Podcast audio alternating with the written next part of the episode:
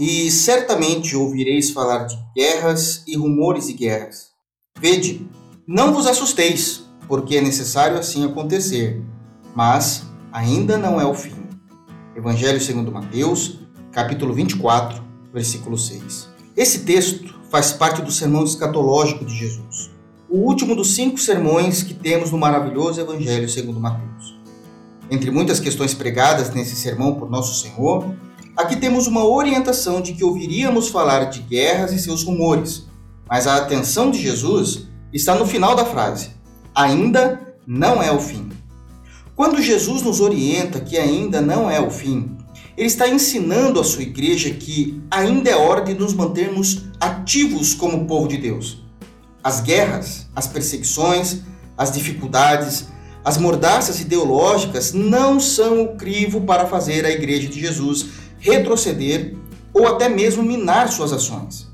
A igreja, mesmo ouvindo rumores ou tendo certeza deles, deve continuar em movimento o que ouvimos ou deixamos de ouvir, o que tentam contra a igreja por palavras ou atos, e até mesmo, em menor escala, as intempéries da vida que se colocam como obstáculos intransponíveis, não são o crivo que nos faz parar.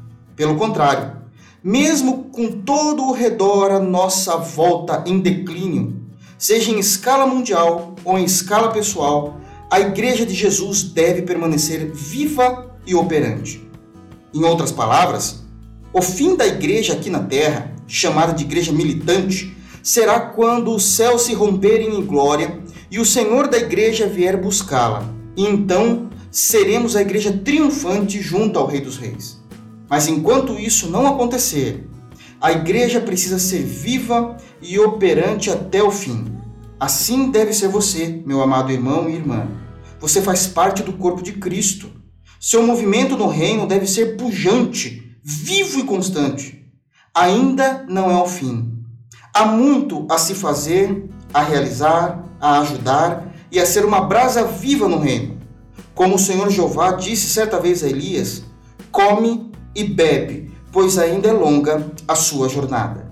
O meu desejo é que, como chuviscos que regam a terra e gotas de orvalho que estão sobre as folhagens, Assim seja a palavra de Deus sobre você. Deus te abençoe em Cristo Jesus.